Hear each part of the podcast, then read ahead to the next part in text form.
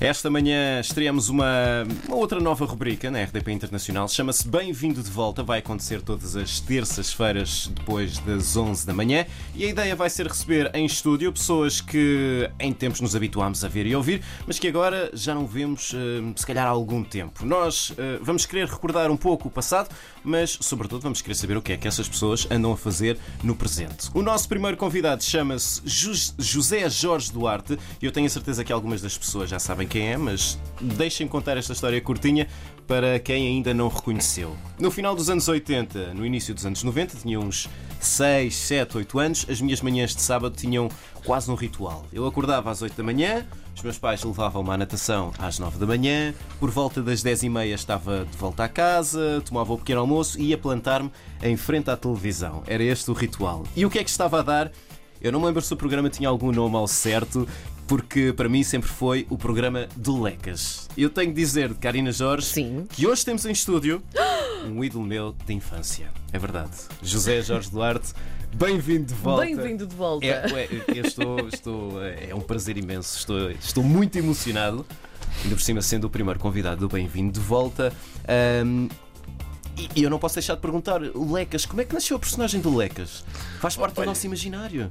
Antes de mais, bom dia, obrigado a vocês, obrigado a todos. Eh, Como é que nasceu o Ecas? O Ecas nasceu nesta, na, aqui ao lado ah, desta casa, na RTP.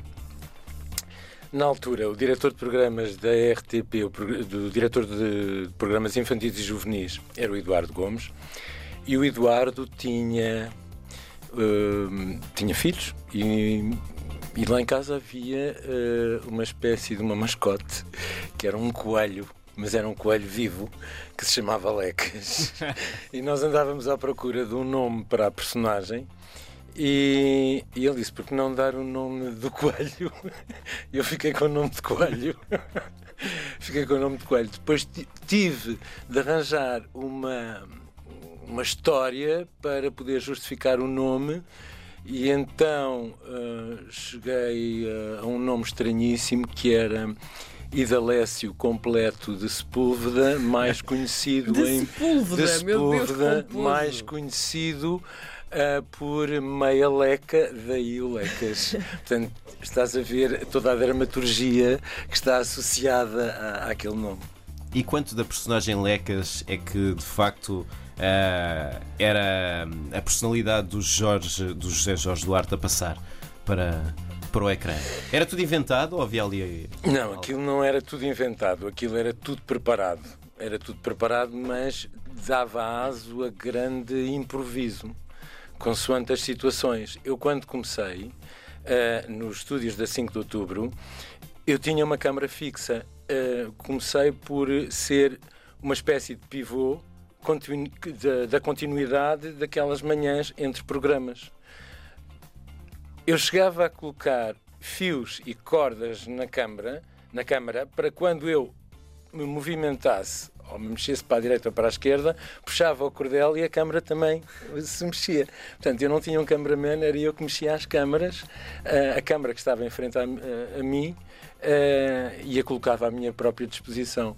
Mas havia muito de improviso e também havia preparação, havia um misto. Eu acho que podemos dizer que o, o, o Lecas inventou o YouTube antes do YouTube existir.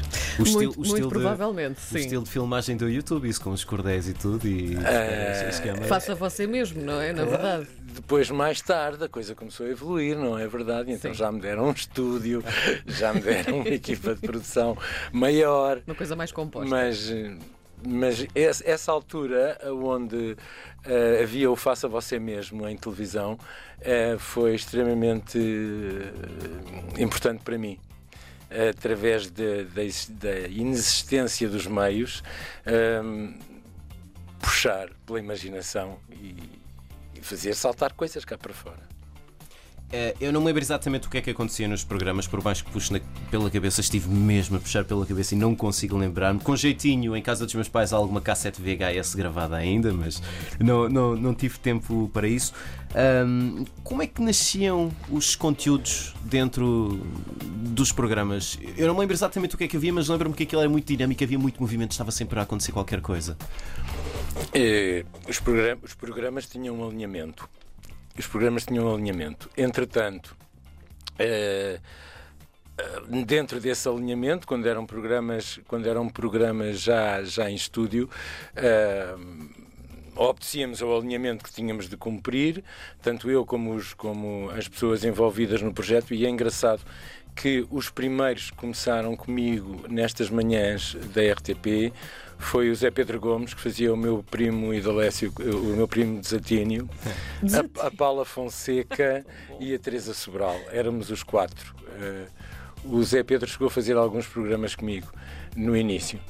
E, e pronto, e depois eh, em termos de, de conteúdos, eram conteúdos que eh, eu próprio eh, criava, escrevia e que iam, como era muito novo, tinham que ir também à apreciação da direção de programas, que era eh, para ter a certeza de que eu não cometeria nenhuma gafe, e muitas vezes em direto. E a direção tinha abertura, sobretudo, ou era mais naquela do. Uh, uh, uh, cu- curiosamente, havia abertura, uh, a abertura sempre houve. Um, agora, um, cu- curioso, foi uma aposta muito grande de toda a gente dentro da FTP, porque uh, fui extremamente uh, mal recebido de início. Uh, achavam que aquilo não era maneira de se fazer televisão, achavam que aquilo era um disparate completo, que não era forma de se falar para as crianças. Um, e acontece que, que um- houve um jornal, o. Expresso, que faz uma crítica, o Jorge Leitão Ramos faz-me uma crítica no Expresso e é interessante aquilo que ele diz sobre mim e sobre o meu trabalho e a partir dessa altura tudo mudou à minha volta. Curiosamente, como uma crítica pode alterar a maneira como as pessoas olham para o nosso trabalho. E, e a partir daí, pronto, eh, as coisas mudaram. Na altura não havia quatro canais, eh, nem cinco, nem seis, nem sete, nem oito, nem Eram nove. dois? Eram dois e, e as manhãs estavam a pique, eh, estavam no topo. Era uma altura eh, que normalmente não tinha muita audiência em televisão, principalmente aos fins de semana, e, e começámos a ir por aí, a ir por aí fora. Foi giro. O João Bacalhau é tão fã do Lecas que eu sei que tu trouxeste um artefacto. Eu gosto tanto de Foi, chamar pedi. artefacto a isto. Uma cassete. Pedi aos meus Meu pais Deus. para irem à minha, à minha cassete, Sim. à minha gaveta das cassetes, que ainda tenho lá em casa dos meus pais, e eu lembrava-me tinha lá esse tesourinho. E, e pronto, e trouxe. É uma cassete, é uma cassete com as, as canções de Lecas.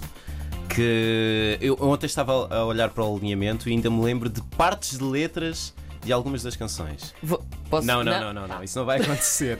E ao vinil também, ao vinil, há, há o CD. eh, tenho também em casa. A parte triste é que eu já não tenho um leitor de cassetes, portanto já não consigo ouvir, portanto tenho de. Tenho de Mas agora voltaram. voltaram. É verdade. a Bjork fez aquela coleção de, de- de trabalhos agora só em cassete. E há- havia uma fábrica portuguesa, pelo menos até há uns, há uns anos, a editar ainda eh, cassetes e havia alguns artistas que faziam questão de editar também em cassete, mas já não me lembro. Ainda se vêem muitas cassetes Sim. à venda. Aliás, aqueles postos de venda de cassetes antigos como nós estávamos Sim, eh, sim, acostumados sim. a ver, isso ainda existe com alguns cantores populares portugueses e, e é fantástico. Eu, eu adoro verdade. isso. José Jorge, hum, quando é que o Lecas saiu de cena e porquê é que o Lecas saiu de cena e deu lugar ao José Jorge Duarte? Ah, o, Zé, Jorge Duarte sempre lá esteve. Agora, ahm, quando é que saiu de cena? Saiu de cena, acho que na altura certa. Perdão. Porque eu acho que, como em tudo na vida, nós devemos ter a noção de quando é que é a melhor altura para sair de cena.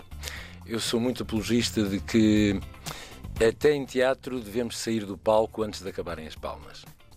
E como neste país eh, se esgotam fórmulas até à última, eu achei que não devia esgotar a minha. Ao menos assim, tenho esta eh, coisa extraordinária que é eh, ter os velhinhos que, que são vossos avós, que ainda falam comigo hoje, as pessoas da vossa idade que ainda falam comigo hoje e se lembram de mim uh, de alguma maneira uh, positiva. Uh, se calhar se eu tivesse continuado por mais tempo, tinha começado a ser um bocadinho demais e eu não gosto de esgotar a paciência a ninguém. Pegando um bocadinho nessa da, da recordação, uh, ficará uma coisa para sempre comigo que se calhar se tivesse continuado, se calhar se, se dissolvia-se provavelmente na minha memória, que é a memória do iogurte que eu comia, e nós há bocadinho até estávamos a falar sobre isso. O iogurte que eu comia a ver o Lecas, mas era iogurte com açúcar, portanto, iogurte natural com açúcar. Portanto, o Lecas para mim sabe a iogurte com açúcar, aquele que se trincava com os dentinhos e se sentia. Então quer dizer que eu sou uma coisa doce. Uma coisa bem doce e boa bom, também. Hoje em dia, uh, se calhar, uh, as, as, pessoas mais atentas saberão, mas as pessoas menos atentas, se calhar, não. Uh, nós continuamos a ouvir a voz do José uh, Jorge Duarte, uh, sobretudo em locuções, em dobragens de animação, não é? Como Exato. É que, como, é que, como é que esse mundo apareceu? Esse mundo apareceu uh, ainda antes de eu fazer de Lecas. Uh, eu comecei a fazer dobragens muito, ainda antes. Depois, mais tarde, e há cerca de qualquer dia há 30 anos, não, 25 mais ou menos, uh, faço direção de dobragens para uhum. cinema. E depois, algumas vezes, também dou voz a algumas personagens. Por exemplo, a voz portuguesa do Shrek. É, é verdade. A voz portuguesa do Shrek é talvez assim das, das mais, mais emblemáticas. Sim, sim, sim.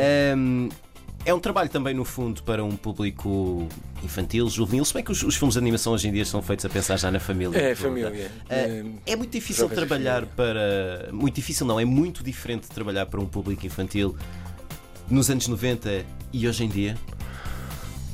Não, eu acho que o grande problema quando se trabalha para um público juvenil ou infantil é não sermos naturais, não sermos nós próprios. E não assumirmos a idade que temos, independentemente de estarmos a falar para qualquer tipo de público. E eu acho ridículo é termos de falar para pessoas de uma idade que não é nossa, fazendo de conta e a autenticidade é sempre notada em qualquer circunstância.